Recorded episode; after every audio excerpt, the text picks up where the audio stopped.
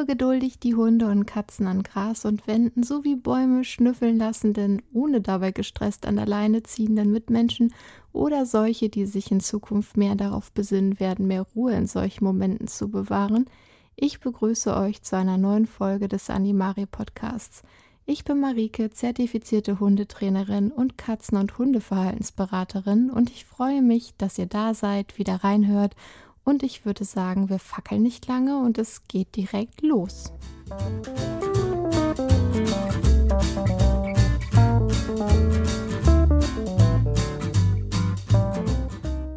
In dieser Folge widmen wir uns einem sehr weitläufigen Thema, nämlich dem der Zucht. In der letzten Folge ging es um die Adoption eines Tierschutztieres aus dem Tierheim oder Ausland.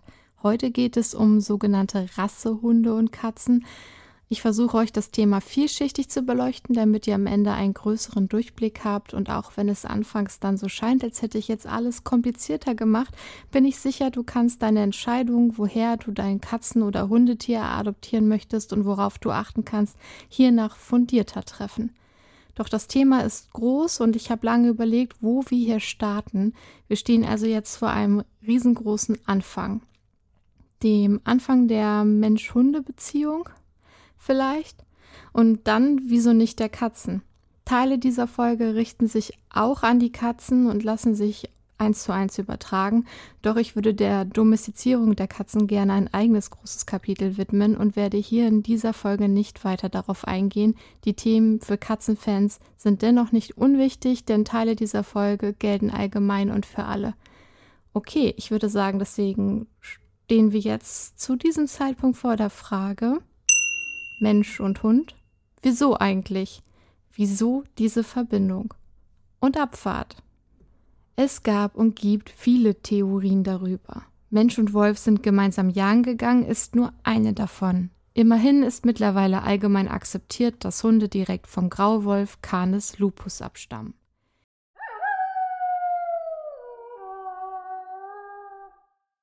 Die Frage, wie es zur Domestikation des Hundes kam, ist jedoch immer noch nicht vollständig geklärt.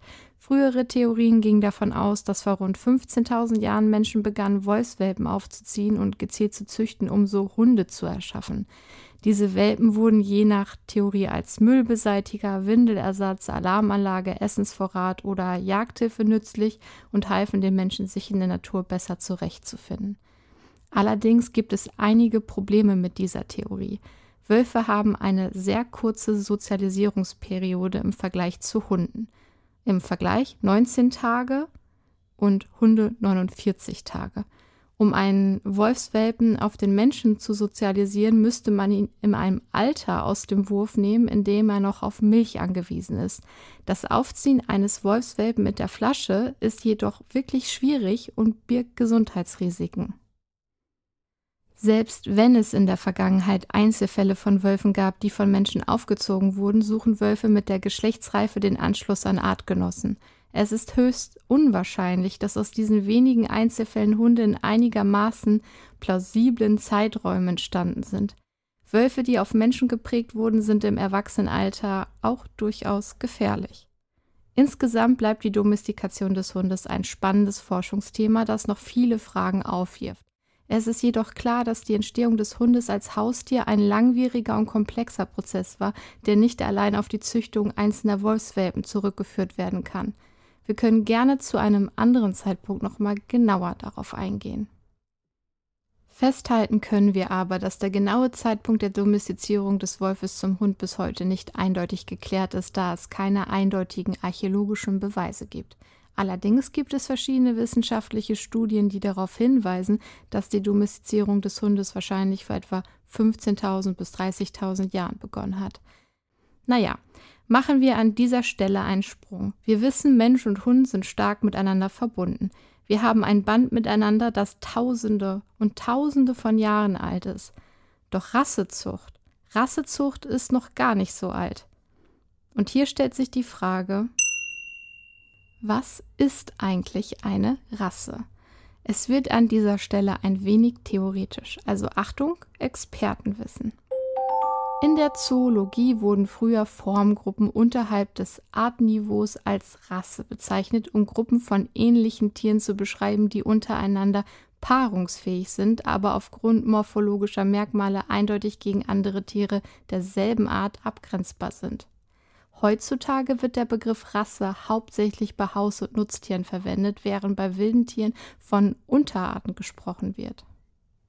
Es gibt keine eindeutige Definition für den Begriff Art, da das Hauptkriterium zur Abgrenzung von Arten untereinander Tiere verschiedener Arten können miteinander keine fruchtbaren Nachkommen zeugen, nicht immer hundertprozentig zutrifft.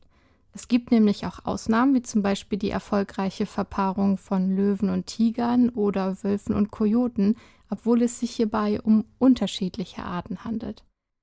Bei Hunden gilt die herrschende Lehrmeinung, dass sie eine Unterart des Wolfes sind und als Canis lupus forma familiaris bezeichnet werden. Es gibt jedoch auch Stimmen, die den Hund als eigenständige Art Canis familiaris betrachten. Neuere genetische Forschung zeigen, dass der Hund ausschließlich vom Grauwolf abstammt und ihm genetisch sehr nahe steht. Allerdings können Wolf und Hund anhand von DNA-Proben unterschieden werden und es wurde festgestellt, dass sich höchstwahrscheinlich auch nach der Domestizierung des Hundes gelegentlich Wölfe mit Hunden gepaart haben.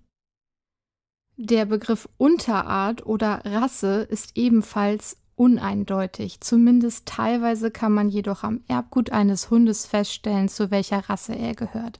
In einer Studie wurden DNA-Proben von 85 Hunderassen untersucht, wobei sich einige Rassen als genetisch identisch erwiesen, während andere keine homogene genetische Zusammensetzung aufwiesen.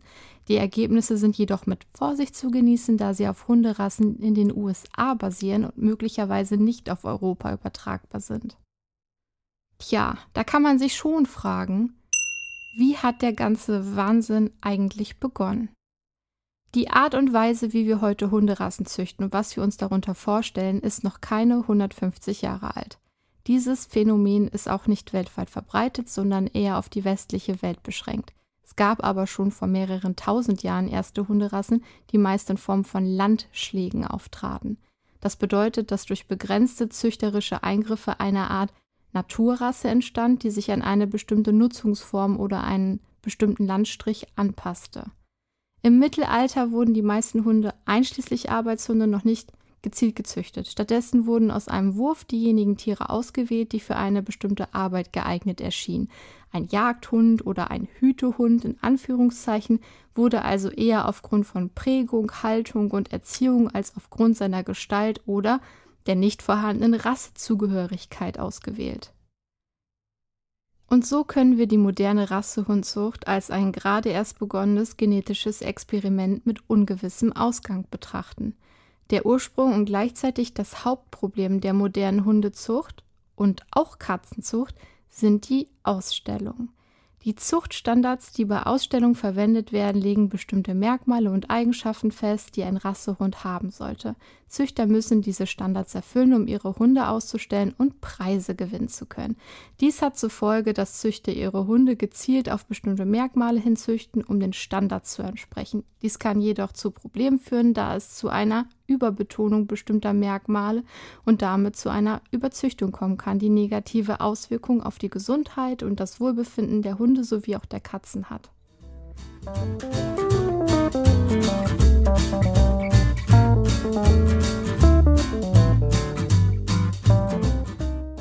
Das alles begann im Jahr 1855. Da veranstalteten englische Aristokraten, natürlich Aristokraten, die erste Hundeausstellung, bei der besonders beeindruckende Hundeexemplare vorgestellt und miteinander verglichen wurden. Diese Art von Veranstaltung wurde schnell populär und breitete sich über Kontinentaleuropa aus. Allerdings wurde bald klar, dass es schwierig war, einen objektiven Vergleich ohne klare Kriterien durchzuführen. Da musste also eine Lösung her. Und deswegen wurde 1873 der Kennel Club in England gegründet, der Standards für die Bewertung von Hunden aufstellte. Durch diese Standards entstand das heutige Verständnis einer Hunderasse. Es wurde immer mehr Wert auf ein einheitliches Äußeres gelegt, Zuchtbücher wurden geführt und Abstammungsnachweise für Hunde erstellt. Dies führte dazu, dass in England ab ja, so 1880 nur noch Hunde an Ausstellungen teilnehmen durften, die beim Kennel Club registriert waren und Papiere besaßen. Manche Hunderassen haben ihren Ursprung sogar darin, dass ein einzelner Prototyp auf einer Ausstellung vorgestellt wurde. Praktisch wie ein Auto. Ist das nicht schräg und irgendwie auch ganz schön Erst danach wurde ein Standard aufgestellt, weitere Exemplare gesucht, die dem Standard entsprachen, gezielt nach dieser Vorgabe gezüchtet. Während der Anfangsjahre des Ausstellungswesens wurden auch Hunde registriert, deren Abstammung unbekannt war, solange sie dem angestrebten Ideal nahe kam. Mit der Zeit wurden jedoch für jede Rasse die Zuchtbücher geschlossen, und das bedeutete, dass ausschließlich mit den bereits registrierten Hunden weitergezüchtet wurde. Landschläge und Varietäten, die nicht den Sprung ins Ausstellungswesen geschafft hatten, verschwanden dadurch. Das ist tatsächlich schade und nun auch ein Problem. Warum ein Problem? Das Problem ist hier der Verlust der genetischen Vielfalt. Und der Verlust der genetischen Vielfalt wurde noch dadurch verschärft, dass viele Rassen mit der Zeit je nach Haarart oder Farbe in weitere Rassen aufgespaltet wurden. Ein Beispiel hierfür ist der Teckel, der Dackel, der in drei Haararten und drei Größen vorkommt, die jeweils als separate Rassen gelten und untereinander nicht mehr verpaart werden dürfen. Obwohl Ausstellungen für Hunde und Katzen dazu beitragen können, die Zucht von Rassetieren zu fördern und zu verbessern, gibt es auch Bedenken hinsichtlich des Verlusts der genetischen Vielfalt und der möglichen Gesundheitsprobleme, die durch eine übermäßige Zucht von bestimmten Rassen entstehen können. Es ist wichtig, dass Züchtende und Vereine sich dieser Bedenken bewusst sind und Maßnahmen ergreifen, um die genetische Vielfalt zu erhalten und die Gesundheit und das Wohlbefinden von den Tieren zu fördern. Die Standards, nach denen Hunde auf Ausstellungen bewertet werden, haben eine lange Geschichte und wurden nicht nur als Qualitätsmaßstab für Schönheitswettbewerbe entwickelt. Vielmehr sollten sie auch den Körperbau eines Tieres beschreiben, der für seine ursprüngliche Arbeitsaufgabe am besten geeignet war. Allerdings gehen die heutigen Standards oft noch auf die Anfänge der modernen Rassehundezucht zurück, als das Wissen über Erbkrankheiten, anatomische Voraussetzungen und genetische Zusammenhänge noch lückenhaft war. Daher enthalten die Standards auch heute noch eine seltsame Mischung aus vernünftigen und wichtigen Forderungen und rein nebensächlichen und, ja, wie soll ich sagen, modischen Aspekten. Leider stehen bei der Beurteilung oft diejenigen Merkmale im Vordergrund, die nichts mit Gesundheit oder Gebrauchstüchtigkeit zu tun haben, oder es werden sogar Merkmale verlangt, die mit Fitness und Gesundheit eigentlich nicht vereinbar sind. Äh, das kann zu Problemen führen, ist ja klar, insbesondere wenn es um die Gesundheit und das Wohlbefinden der Tiere geht. Es ist wichtig, dass bei der Entwicklung von Standards auch die Gesundheit und eben das Wohlbefinden der Tiere berücksichtigt werden. Soweit so klar. Ein weiteres Manko der Standards ist, dass sie oft nur vage Bemerkungen zum Einsatz und zum Wesen der Hunderasse enthalten. Diese Bemerkungen verwenden oft ungenaue, glorifizierende oder vermenschlichende Begriffe und können im Zuge einer Ausstellung in der Regel überhaupt nicht überprüft werden. Deswegen ist es wichtig, dass bei der Entwicklung von Standards auch das Verhalten und die Persönlichkeit der Tiere berücksichtigt werden. Nur so können die Standards eine sinnvolle Grundlage für die Zucht und die Haltung von Hunden oder auch Katzen sein. Was könnte es also für Lösungen geben? In Anbetracht der Hundezucht und der Katzenzucht wäre es äußerst wünschenswert, die Standards der Rassen von Genetikern, Anatomen und Tierärzten überarbeiten zu lassen – einfach um widersprüchliche oder unsinnige Passagen zu ändern. Zusätzlich sollten die Zuchtvereine eine vernünftige Gewichtung der Merkmale vornehmen und manche zu eng gefassten Beschreibungen wie Ohrenform oder Farbe zu lockern, um bei der Bewertung die für Gesundheit und Leistungsfähigkeit wichtigen Merkmale in den Vordergrund zu stellen.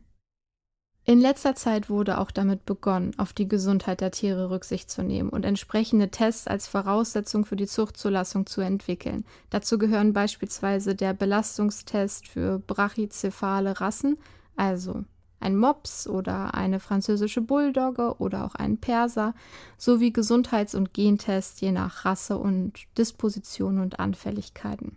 Das Ausstellungswesen, die Schließung der Zuchtbücher und die Aufspaltung in viele Einzelrassen haben jedoch dazu geführt, dass die genetische Variabilität bei unseren heutigen Rassetieren stark eingeschränkt wurde.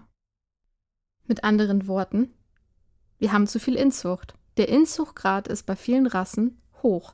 Inzucht ist problematisch und ist deshalb problematisch, da sie den Anteil der homozygoten Gene, gleiche Gene, in der Population erhöht. Obwohl dadurch positive Merkmale schneller angesammelt werden können, können sich eben auch negative Merkmale wie Erbkrankheiten oder unerwünschte Wesensmerkmale schnell anreichern. Ein zu hoher Inzuchtgrad schwächt die Vitalität, die Fruchtbarkeit und macht die Tiere anfälliger für Krankheiten. Einige Rassen haben Inzuchtprobleme, weil sie einfach selten sind, zum Beispiel der deutsche Pinscher, während andere Rassen im Laufe ihrer Geschichte eine sogenannte Flaschenhalssituation erfahren haben, bei der sie fast ausgestorben sind und dann wieder vermehrt wurden. Der Flaschenhalseffekt beschreibt eine starke Verkleinerung der Population durch äußere Einflüsse. Nur ein kleiner Teil der ursprünglichen Population überlebt und einige Allele verschwinden. Und bei solchen Rassen egal ob jetzt Flaschenhalssituation oder einfach selten, ist der Inzuchtgrad besonders hoch, logischerweise, denn es gibt ja nicht mehr viele. Und dann gibt es noch ein ganz bescheuertes Phänomen, nämlich das Phänomen des Popular Sires. Und ähm, das bedeutet, es gibt einen einzelnen Deckrüden und der ist super erfolgreich. Alle wollen diesen Deckrüden und deswegen dominiert er sozusagen eine ganze Generation von Hunden und verdrängt andere Deckrüden vom Markt. Daher ist es wichtig, moderne Zuchtprogramme zu nutzen, um ein Ansteigen des Inzuchtgrades so weit wie möglich zu vermeiden. Eine einfache Maßnahme wäre zum Beispiel die Einführung einer Decklimitierung für Rüden.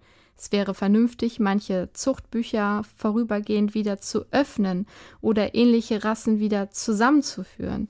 Dabei sollten die Erkenntnisse der Genetik berücksichtigt werden, natürlich, um die genetische Variabilität bei den Rassetieren zu erhöhen und die Gesundheit und Leistungsfähigkeit der Tiere zu verbessern. Ein weiteres, eigentlich sehr einfacheres Rezept, um einige der schlimmsten Auswüchse des Ausstellungswesens zu vermeiden, wäre die Abschaffung der Platzierung und der Wahl der Rasse- oder Showbesten auf Ausstellungen. Die Tiere werden auf solchen Ausstellungen bewertet mit so Formwertnoten, vorzüglich, sehr gut, gut und das äußerst selten vergebene ungenügend. Und dabei könnte man es ja belassen und nicht die Wahl des allerbesten, also darauf könnte man einfach verzichten. In der Theorie klingt die Bekämpfung von Erbkrankheiten in der Hundezucht sehr einfach. Hunde mit erblich bedingten Krankheiten sollten aus der Zucht genommen oder gar nicht erst zur Zucht zugelassen werden. Bei Krankheiten mit rezessivem Erbgang und einem hohen Grad an Erblichkeit sowie starker Beeinträchtigung der Lebensqualität der Tiere und des Halters sollten auch die direkten Vorfahren und Verwandten des betroffenen Tieres aus der Zucht genommen werden, da sie auch verdeckte Träger des negativen Merkmals sein könnten.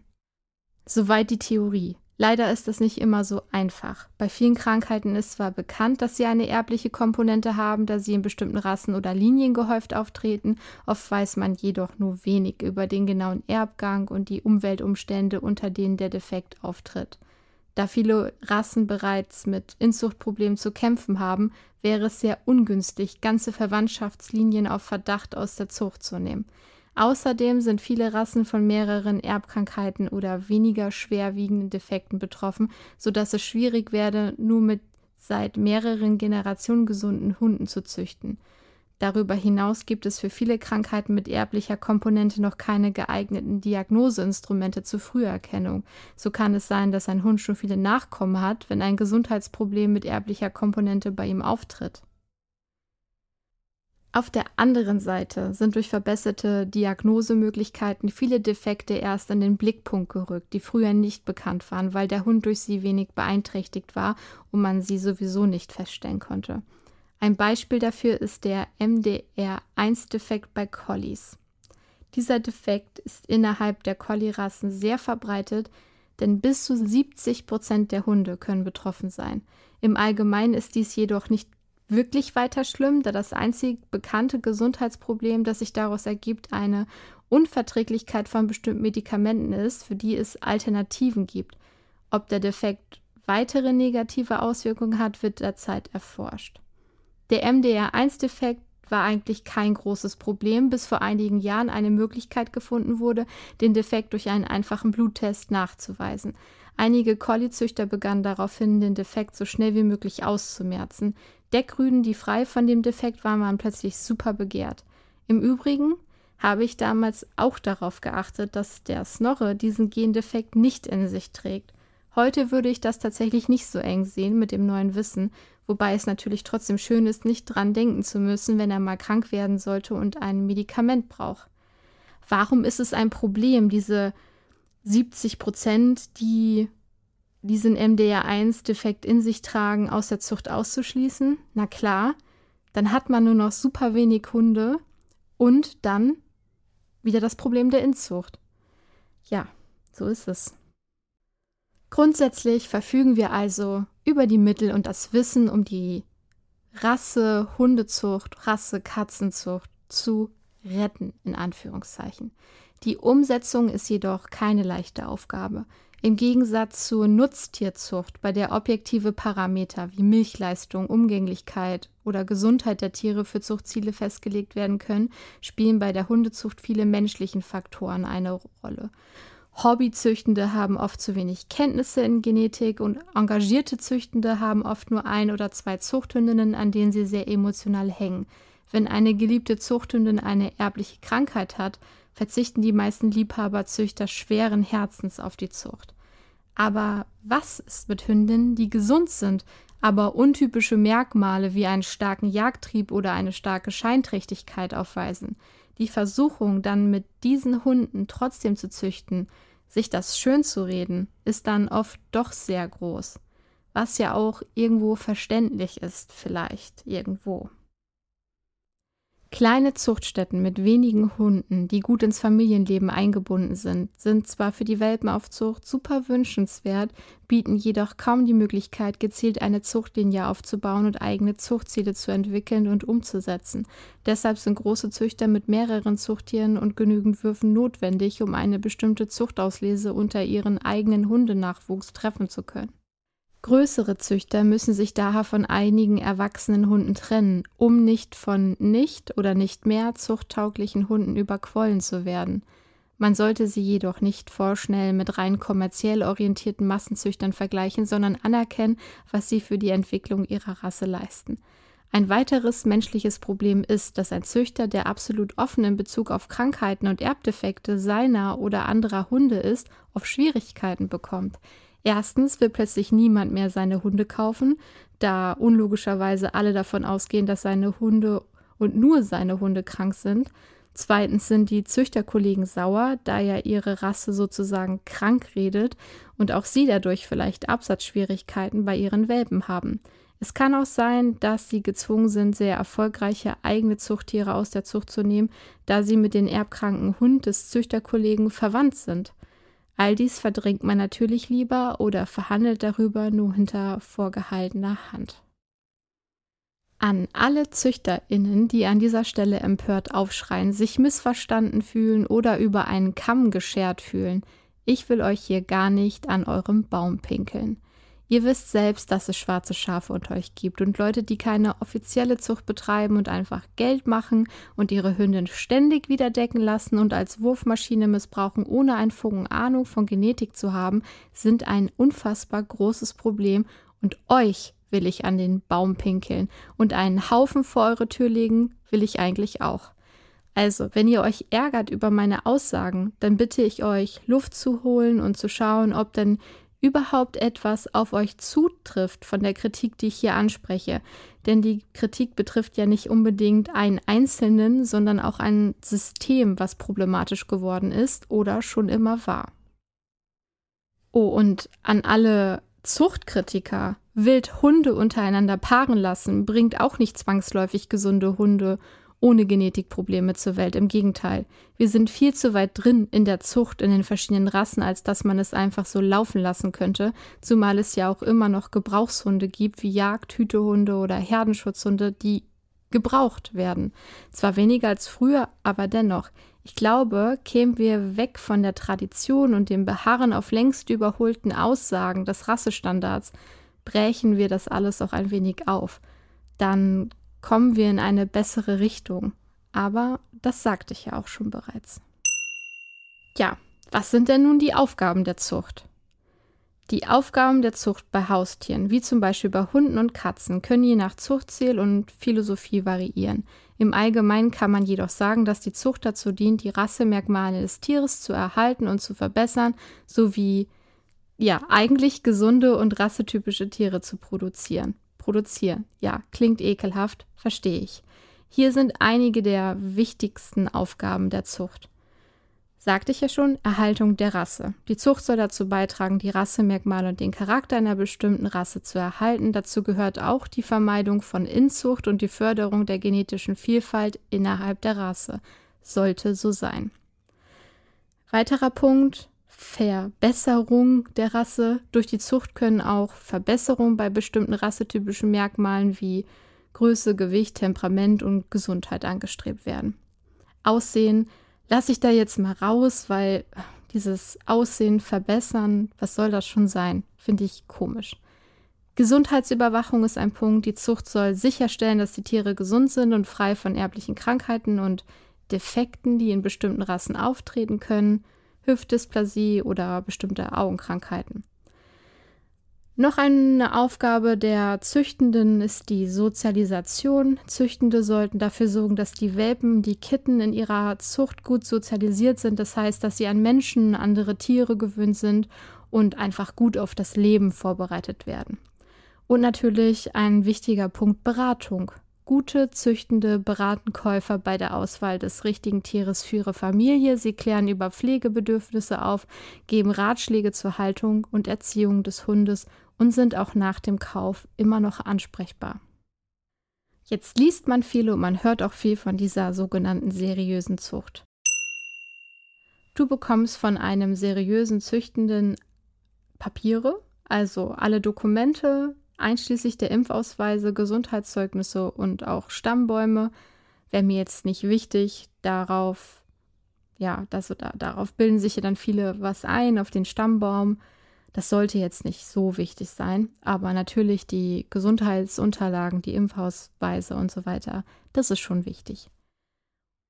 Du bekommst vor Ort Empfehlungen und Ratschläge, wie du dein neues Haustier am besten aufziehen und versorgen kannst und auch super wichtig, ein seriöser Züchter, eine seriöse Züchterin wird dir niemals ein Welpen oder ein Kitten vor der achten Lebenswoche geben.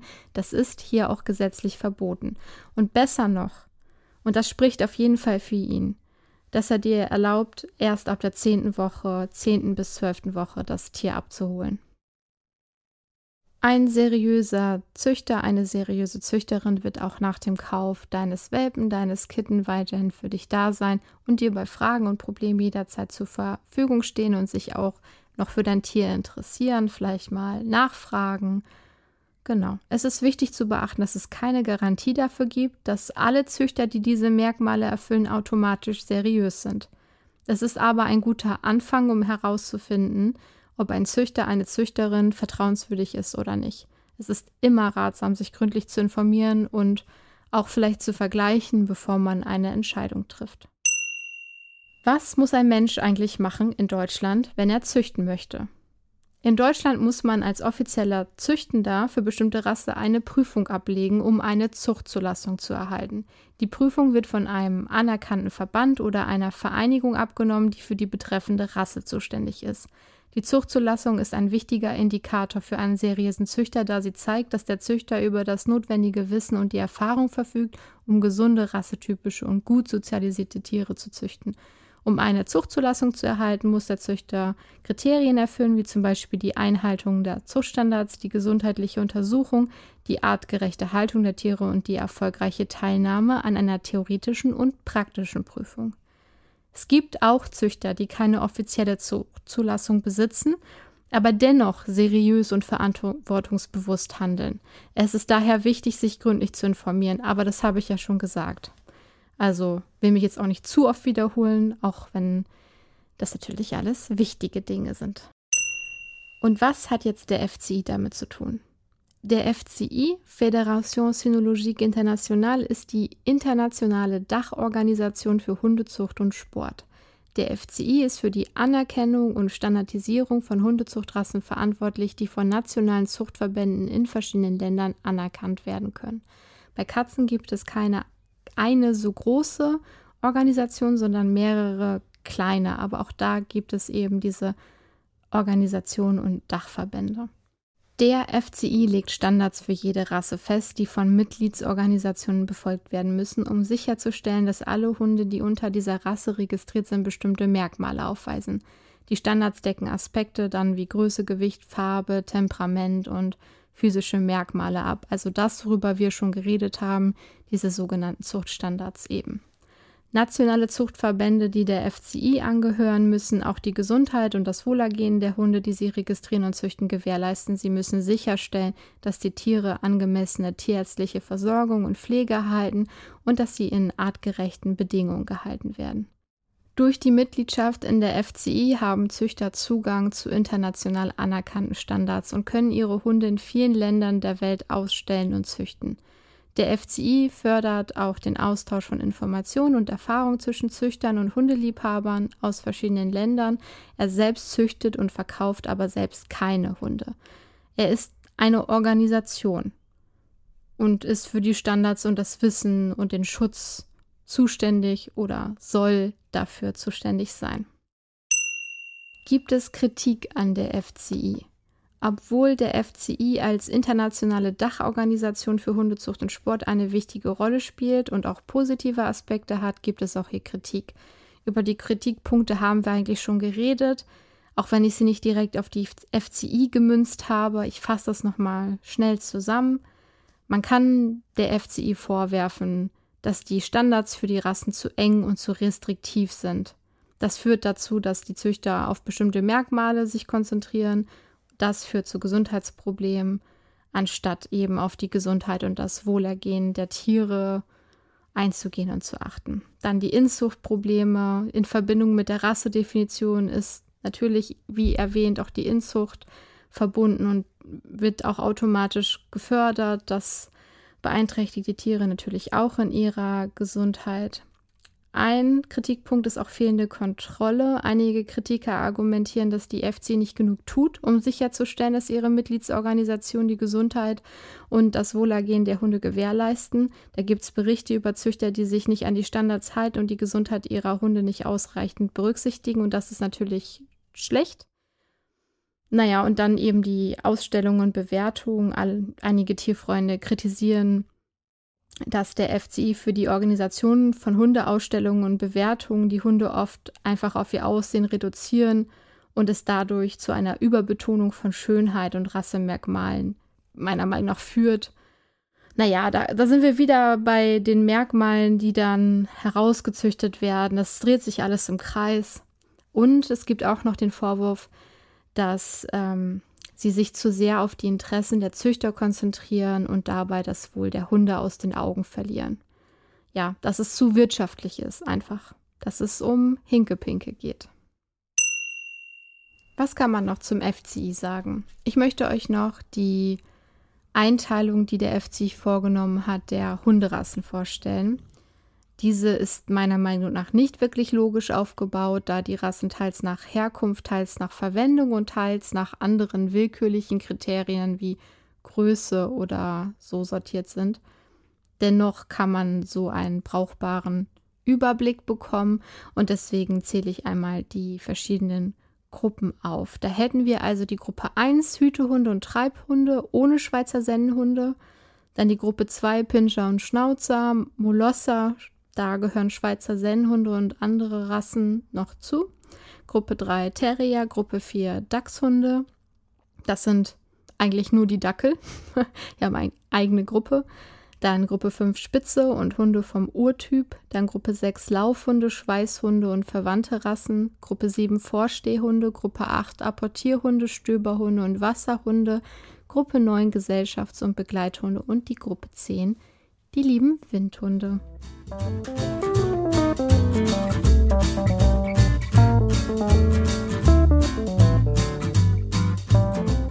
Okay, du bist nun bei einem Züchter oder einer Züchterin und du willst dir einen Welpen oder ein Kätzchen aussuchen. Im Übrigen nennt man Kitten auch Welpen. Das heißt, wenn ich von Welpen spreche, dann könnte ich auch beides meinen, aber ich sage dann extra Kitten, äh, um, um die Katzenleute mitzumeinen aber im Grunde wäre Welpe ausreichend. Der Züchtende schlägt dir also ein Paar vor und ja, andere redet er dir vielleicht aus. Kann er denn wirklich sehen, welche Charaktere diese kleinen Babytiere haben? Die Idee dahinter, hinter Welpentests, ist, dass die Umwelt noch nicht lange genug auf den Welpen, auf das Kitten eingewirkt hat, um seine Erbanlagen zu beeinflussen. So könnten Züchter und Hundebesitzer frühzeitig in der Theorie den geeigneten Welpen, das geeignete Kitten auswählen, beispielsweise für die Ausbildung zum Blindenführhund oder ähnliches. Doch mehrere Studien haben gezeigt, das muss ich euch jetzt leider sagen, dass die Aussagekraft von diesen Welpentests begrenzt ist. Elizabeth Fensel ich hoffe, ich habe das richtig ausgesprochen, fand in ihrer Doktorarbeit über Beagle heraus, dass Welpentests nur dann Vorhersagen treffen können, wenn der Hund lebenslang in derselben Umgebung bleibt. Hunde, die als Haustiere in Familien aufwachsen, werden von ihrer Umgebung so stark beeinflusst, dass kaum noch Übereinstimmungen mit den Testergebnissen aus der Welpenzeit festzustellen sind. Auch gezielte Zuchtversuche haben keinen dauerhaften Erfolg gebracht. Es ist einfach noch zu wenig über die Zusammenhänge bekannt, um entscheiden zu können, was und wie man testen sollte. Ein weiteres Problem beim Welpentest ist, dass der Welpe in einer fremden Umgebung von Fremden getestet wird. Der erste Eindruck wird bewertet, obwohl der Welpe keinerlei Möglichkeit hatte, sich umzusehen. Auch die aktuellen Bedürfnisse des Welpen können das Ergebnis beeinflussen, beispielsweise wenn er hungrig oder müde ist, nicht anders als bei uns Menschen. Um den Test wirklich aussagekräftig zu machen, müsste er mehrmals wiederholt werden, um zu sehen, ob ein bestimmtes Verhalten regelmäßig gezeigt wird. Es ist möglich, dass der Versuch, die Eignung eines Hundes durch Welpentests festzustellen, prinzipiell unmöglich ist, da die Umwelteinflüsse zu vielfältig sind. Und ganz ehrlich, ein Hund, der mit einer Disposition zur Ängstlichkeit vor dir sitzt, kann durch eine gut gelungene Sozialisierung ein mutiger Hund werden.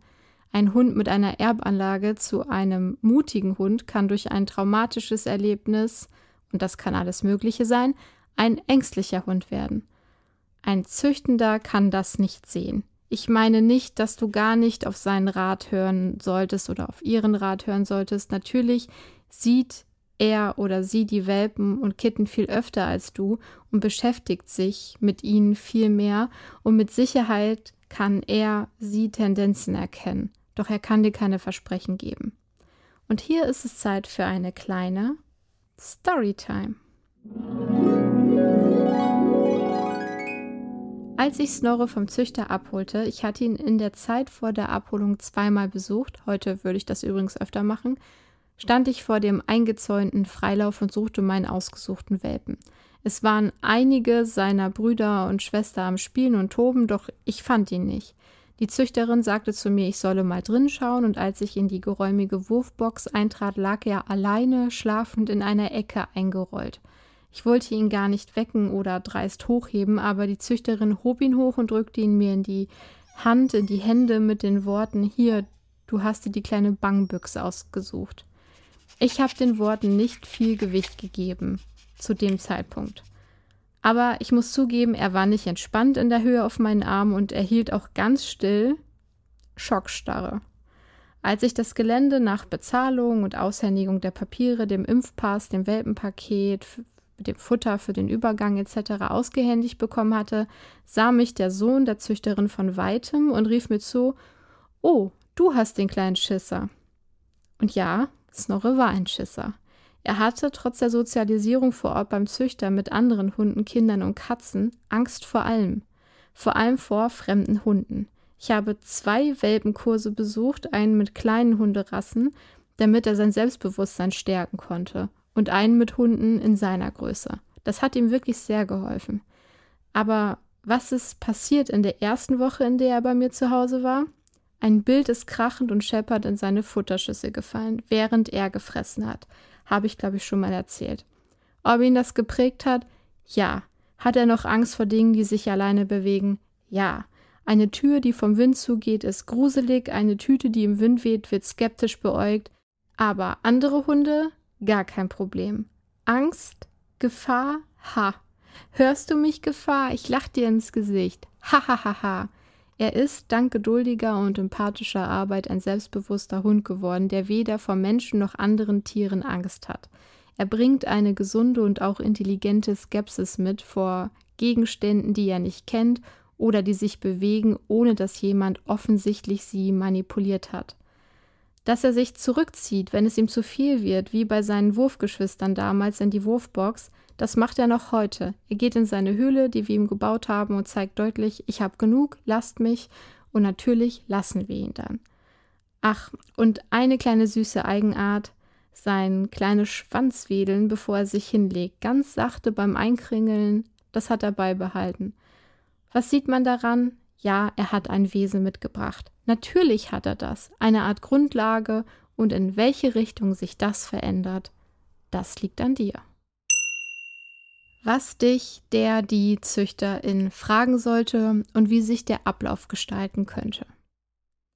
Je nachdem, für was für eine Rasse du dich interessierst, wird dich der Züchtende genau kennenlernen wollen. Das beginnt üblicherweise mit der Kontaktaufnahme über Telefon oder E-Mail. Einige Züchtende schließen im Vorgespräch schon aus, dass zum Beispiel ihre Arbeitsrasse an Familien ohne Arbeit für die Hunde abgegeben werden. Züchter und Züchterinnen von Katzen achten in der Regel darauf, dass ihre Katzen entweder zu einer Zweitkatze kommen oder aber geben ihre Kitten nur zu zweit ab. Ich habe schon mehrmals erlebt, dass sich Kunden sehr darüber aufregen, dass sie eine Katze nicht einzeln aufnehmen durften.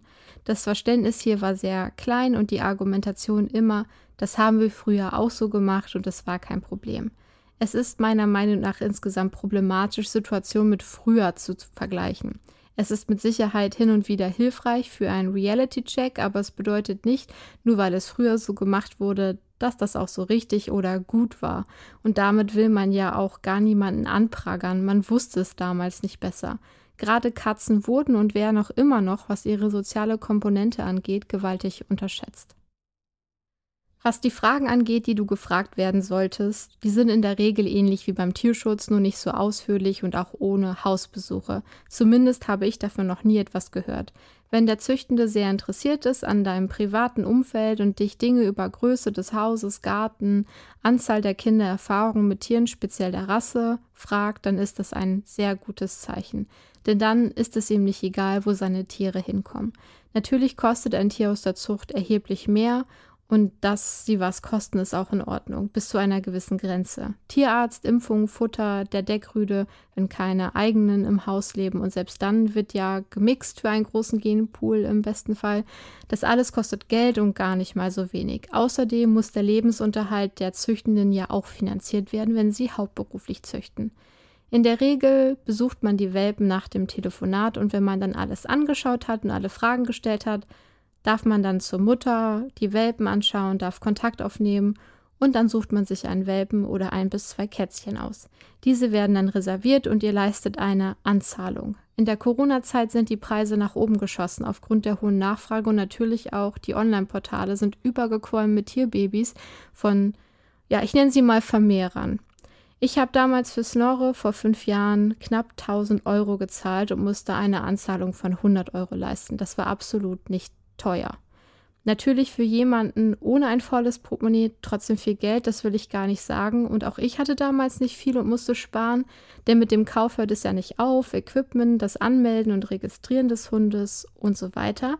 Der Hundeführerschein, den man in Niedersachsen machen muss.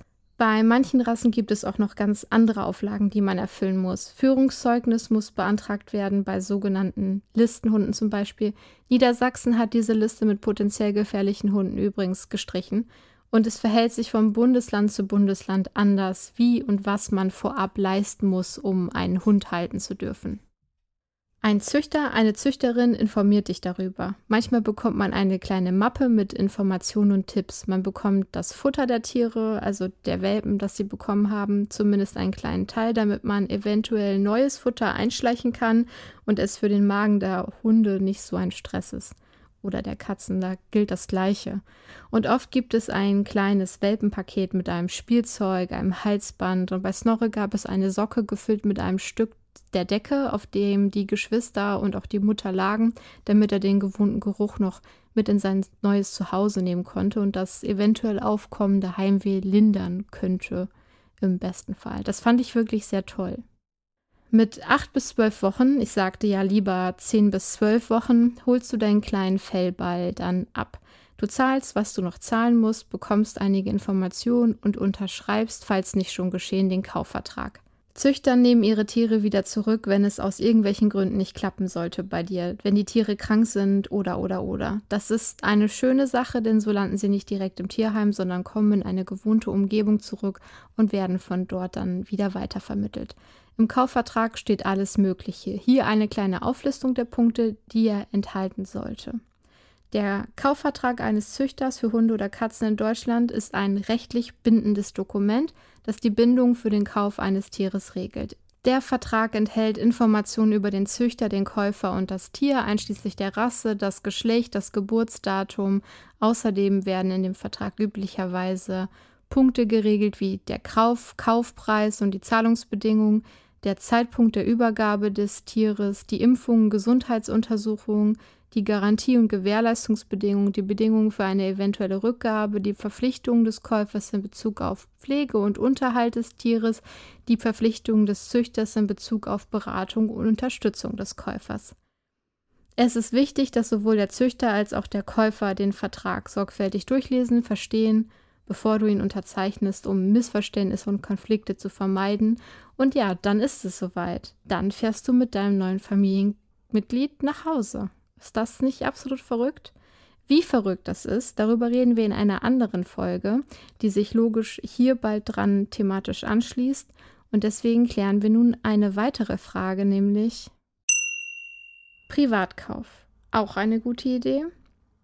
Wir sind eigentlich alle Möglichkeiten durchgegangen, wie du an einen Hund oder Katzentier kommen kannst. Adoption, Kauf, wer was, wie wo. Du weißt, auch vor allem, wenn du die anderen Folgen gehört hast, was für Fragen du dir stellen und beantworten solltest. Und jetzt bleibt noch die Frage offen, der Online-Tiermarkt. Coole Sache? Du hast bestimmt schon von sogenannten Wühltischwelpen gehört. Was das ist? Es ist genau das, was es klingt, wobei es natürlich das Tier an sich nicht abwerten soll, nur den Handel dahinter. Schnell und viel regelrecht produzierte Tiere, Welpen, Kitten, um einen Reibach zu machen. Ohne Wissen, manchmal in unschöner Umgebung, kurz gesagt auf Kosten der Tiere und das nicht zu knapp. Missbrauch am Tier. Tja nun, eBay war voll davon und auch jetzt findet man dort noch Tiere. Doch es gibt seit 2021 neue Regeln. Diese Regelungen betreffen insbesondere den Verkauf von Hunden, Katzen und bestimmten anderen Tierarten. Die neuen Regeln wurden in Zusammenarbeit mit Tierschutzorganisationen und Experten entwickelt, um den Handel mit Haustieren auf der Plattform sicherer und verantwortungsvoller zu gestalten. Eine der wichtigsten Änderungen ist, dass Verkäufer von Hunden und Katzen auf eBay Kleinanzeigen eine Genehmigung des zuständigen Veterinäramts vorlegen müssen, die bestätigt, dass die Tiere ordnungsgemäß geimpft und entwurmt wurden dies soll sicherstellen, dass die Tiere in einem guten Gesundheitszustand sind und den Käufern nicht unbemerkt Krankheiten übertragen können. Darüber hinaus müssen Verkäufer von Hunden und Katzen auf eBay Kleinanzeigen jetzt auch eine Registrierungsnummer angeben, die sie von der zuständigen Behörde erhalten haben. Diese Registrierungsnummer soll sicherstellen, dass die Tiere tatsächlich von seriösen Züchtern oder Haltern stammen und nicht aus illegalen Quellen.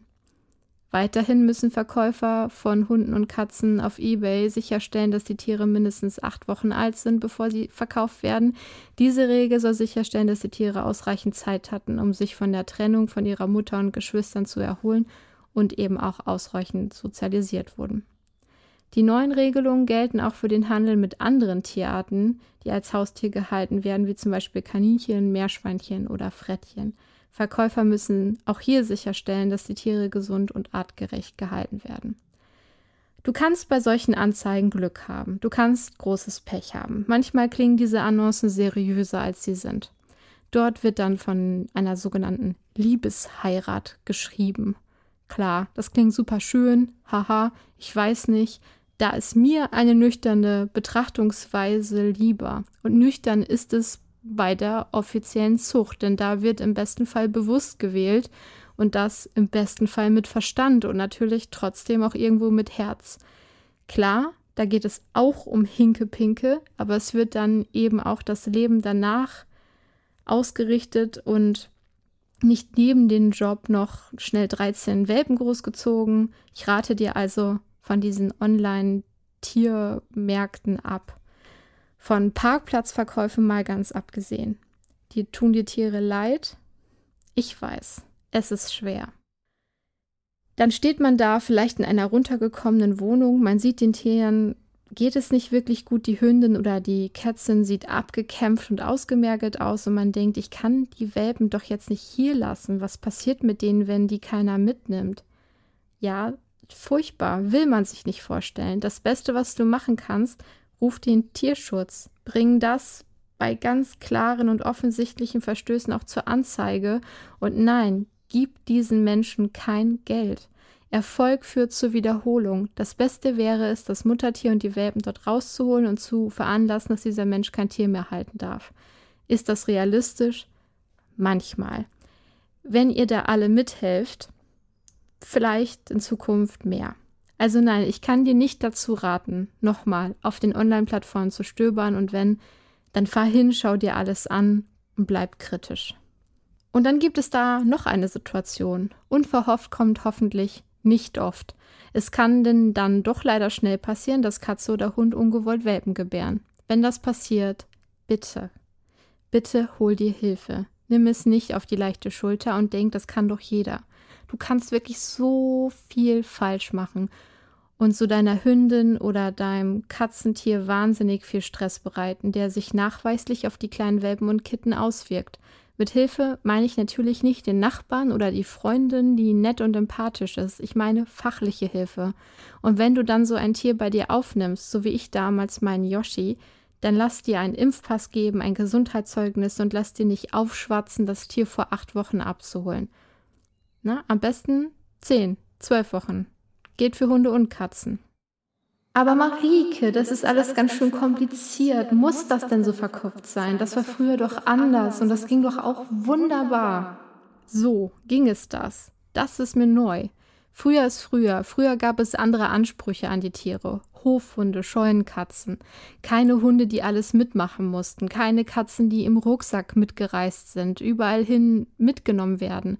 Und jetzt verdrehe ich die Augen und sage, Vermenschlichung, auch so ein Modeding, oh, schrecklich ja, es gibt Seiten, die sind daran schrecklich und es gibt daran Seiten, die sind wertvoll für die Tiere, denn sie werden in ihren Emotionen und in ihrer Komplexität endlich ernster genommen und das ist wichtig und das zählt und das ist gut.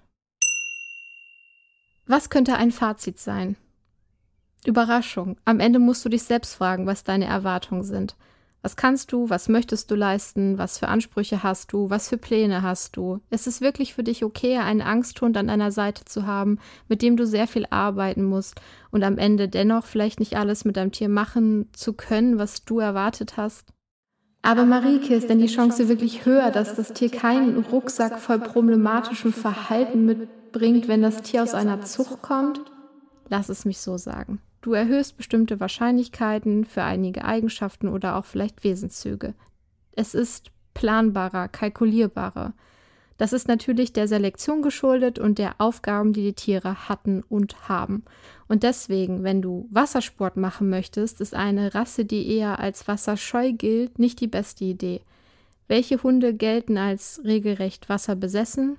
Die Retriever. Und ich kann dir trotzdem sagen, dass von den zehn Retrievern, die ich kenne, drei von ihnen keine Wasserratten sind.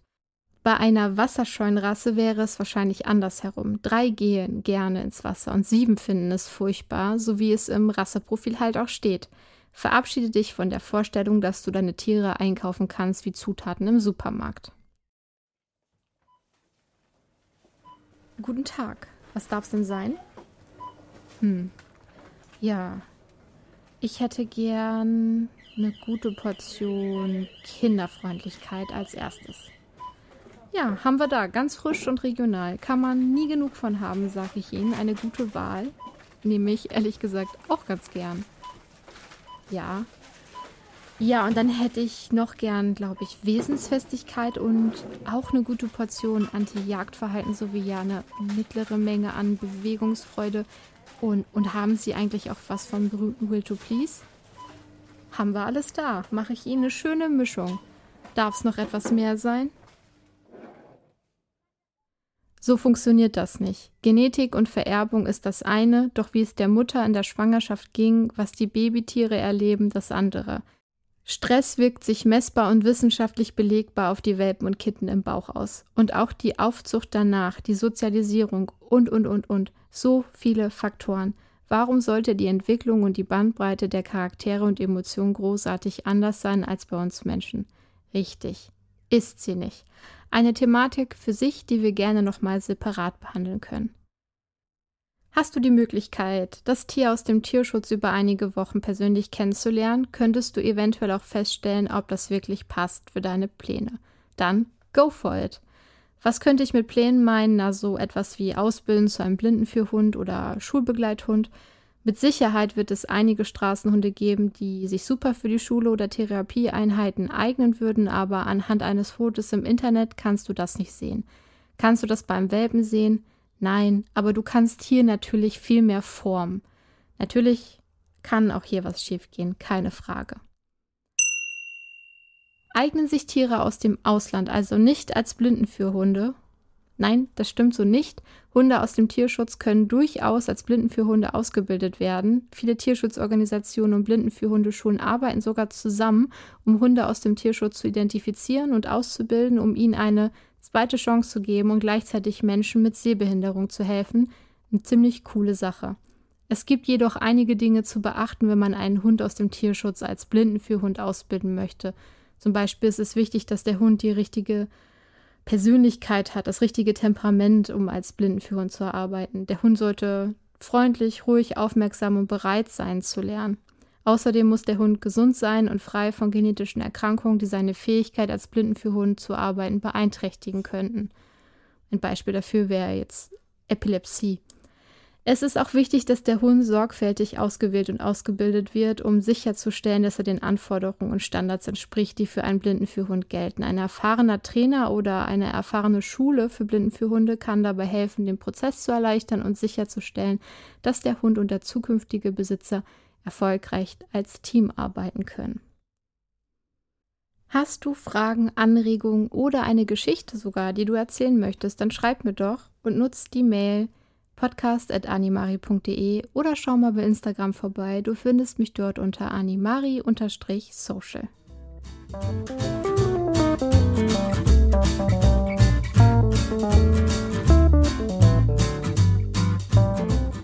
Ein Welpe und Kitten vom Züchter, von einer Züchterin bleibt also dennoch immer ein Überraschungspaket. Und warum biete ich denn dann überhaupt Rasseberatung an, wenn man es eh nicht zu 100% sagen kann?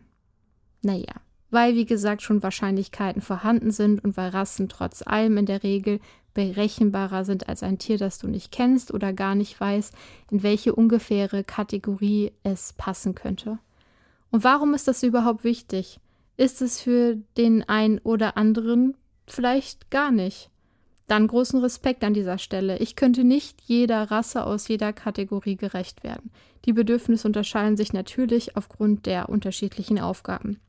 Ich möchte nur sagen, dass ihr euch informieren müsst und nicht darauf verlassen sollt, dass irgendwo steht, Golden Retriever 5 Sterne von 5 familienfreundlich, Türkisch Angora 5 Sterne von 5 Wasserliebhaberin und so weiter. Im Grunde sollte man sich einfach daran erinnern, dass Charaktere immer komplex sind und abgesehen von dem genetischen Erbe viel mit den gemachten Erfahrungen zusammenhängt und am Ende auch eine Prise Zufall auf der Zutatenliste steht. Ich empfehle dir auch bei einem Mischling eine Rasseberatung, auch wenn das natürlich relativ grob vonstatten geht. Aber wenn man ungefähr weiß, in welcher FCI-Gruppe zum Beispiel man den Hund verorten kann, hilft es auch schon wahnsinnig weiter, um einschätzen zu können, ob man der Sache gewachsen sein könnte. Zum Beispiel eine Mischung aus Herdenschutzhund, Hütehund und Jagdhund, oha, oder sowas in der Art. Das Fazit lautet also, Einige Tierschützer werden wahrscheinlich sagen, Zucht ist schrecklich und sollte nicht mehr stattfinden. Denn man sollte nicht mit Tieren handeln, sie künstlich formen und ihnen Gesundheitsrisiken aussetzen. Sie sollten nicht dazu herhalten, ästhetische Ansprüche der Menschen zu erfüllen, nicht als Statussymbol missbraucht werden und nicht auf Ausstellungen vorgeführt werden. Tiere sind keine Ware, sie haben Gefühle, die differenzierter sind, als so manche Menschen glauben, und es gibt viel zu viel Leid, als dass man diese ja Industrie unterstützen sollte. Und was sage ich? Ein Teil von mir möchte diesen Argumenten und Aussagen hundertprozentig zustimmen. Ich bin auf jeden Fall dafür, dass die Zuchtbücher wieder geöffnet werden, um Inzucht und Qualzuchten etwas entgegensetzen zu können. Auch gibt es Züchter, das sind aber bei weitem nicht alle, die zu wenig prüfen, wohin die Tiere kommen und ob sie wirklich zu den Menschen passen, die sich da einen Wunsch erfüllen wollen. Und ich bin auch absolut dagegen, dass nur weil etwas süß ist, dass Betty der Beagle mal Welpen bekommt, sie Welpen bekommt, ohne dass sich die Menschen dahinter schulen lassen und diese Welpen dann auf den Markt geworfen werden. Wir brauchen, möchten wir weiter mit Haustieren leben, mehr Kontrolle und Know-how in allen möglichen Bereichen. Zucht ist kein Spiel und es sollte auch kein Prestige, irgendwas, Dingsbums, ich bin so wahnsinnig besonders und toll, habe viel Geld gekostet und bin von edlem Geblüt sein. Wir Menschen neigen dazu und deswegen weiß ich nicht, ob man dem wirklich einen Riegel vorschieben kann. Wahrscheinlich nicht. Doch zurück zu dem Punkt, dass ich den Argumenten der Tierschützer auf der einen Seite zustimmen möchte. Ja, mir steht aber natürlich im Weg, dass ich die verschiedenen Rassen, die Geschichten, wie sie entstanden sind und was für Aufgaben sie hatten und haben, über alles liebe und mir nicht wünsche, dass sie nicht mehr existieren. Den Knopf drücken, um Katzen- und Hundezucht einfach beenden? Eine traurige Vorstellung für mich.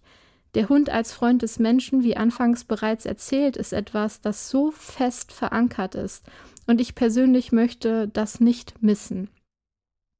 Das wäre aber die logische Konsequenz, denn wenn wir alle Straßenhunde, was auch richtig ist, kastrieren und auch alle Straßenkatzen und sagen, keine Zucht mehr, dann wird der Hund und die Katze, die werden, also die Haushunde und Katzen werden dann aussterben. Das wäre die Konsequenz aus all dem. Ja, ähnlich ist es auch bei Katzen, wenn auch nicht ganz so verzwickt, da diese nicht einfach ja in der Vielzahl gezüchtet werden, weil sie nicht diese Vielzahl von Aufgaben haben. Ja, und bei Katzen, da muss eine eigene Folge kommen. Wir müssen über Hybridkatzen reden und über Katzen mit kurzen Schwänzen und gefalteten Ohren. Das müssen wir einfach. Denn es gibt Rassen, die sollten nicht existieren. Und das kann ich auch mit nichts schönreden. Das gilt aber nicht für jede Rassezucht. Kritisch bleiben und seine Entscheidung hinterfragen sollte jeder. Würde ich wieder einen Hund oder eine Katze aus einer Zucht kaufen? Ja, das würde ich. Würde ich auch in Erwägung ziehen, einen Hund oder eine Katze aus dem Ausland zu retten oder aus einem Tierheim oder einer Pflegestelle? Ja, das würde ich. Ich mache das abhängig von meiner Lebenssituation, meinen Kapazitäten und meinem Vorhaben in der Zukunft und ich bin mir bewusst, dass alle Vorhaben und Pläne der Welt eventuell trotzdem nicht erfüllt werden können, durchkreuzt werden können und dann ist das okay so. Und dann passe ich mich den Verhältnissen an. Denn wenn ich mich dafür entscheide, ein Wesen aufzunehmen, das angewiesen ist auf meine Fürsorge, dann lasse ich es nicht fallen wie eine heiße Kartoffel, nur weil es gerade schwierig wird. Kein Shaming für Menschen, die ihr Tier aus welchen Gründen auch immer abgegeben haben, abgeben mussten. Das ist manchmal der beste Weg für alle.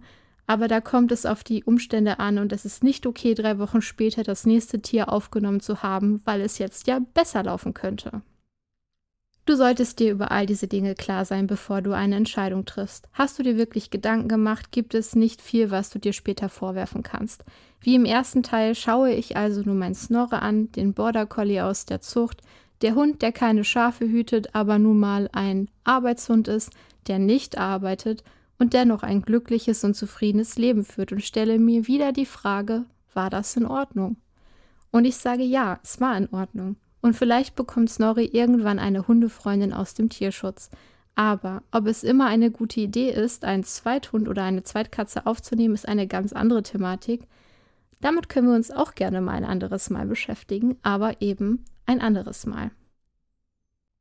Und damit sind wir am Ende dieser langen und ausführlichen Folge, die ich tatsächlich noch länger hätte machen können. Denn alles gesagt ist noch lange nicht, aber ich denke, alles soweit sehr relevante für dich. Einige Themen werden in anderen Folgen nochmal auftauchen und erneut beleuchtet werden. Aber in der nächsten Folge möchte ich euch Dr. Annika Heuermann vorstellen, meine Tierärztin des Vertrauens und Freundin. In dem Interview werden wir über das Tiermedizinstudium sprechen und über den Praxisalltag. Es könnte sein, dass sich die Folge nochmal um eine Woche verschiebt, weil wir uns noch nicht sicher sind, ob alles mit der Aufnahme so geklappt hat, wie wir uns das vorgestellt haben. Aber wenn nicht, dann hören wir uns nächste Woche wieder mit einem Rasseprofil. Wenn ihr diesem Podcast folgt oder mir auf Social Media, bekommt ihr das auf jeden Fall mit. Lasst dich gerne auf eine Bewertung ein für mich. Lass eine Bewertung da. Oder schau mal auf animari.de vorbei. Und somit möchte ich mich von euch verabschieden. Ich wünsche euch Blumen und grüne Pflanzen vor euren Häusern und Wohnungen, genügend Regen, damit sie nicht verdursten und ausreichend Sonnenschein für Wachstum und natürlich auch euer Gemüt. Ich wünsche euch frische Luft, vielleicht eine tolle Meeresbrise oder klare Bergluft. Kommt mal raus, lasst die Seele baumeln und genießt, ob mit oder ohne Tiere, das Wetter, egal was für eins gerade ist. Ohne Regen kein Regenbogen und deswegen, das war's von mir. Bis hoffentlich nächste Woche. Ich sage wow, ciao, miau, bleibt doch bitte wie immer perfectly awesome.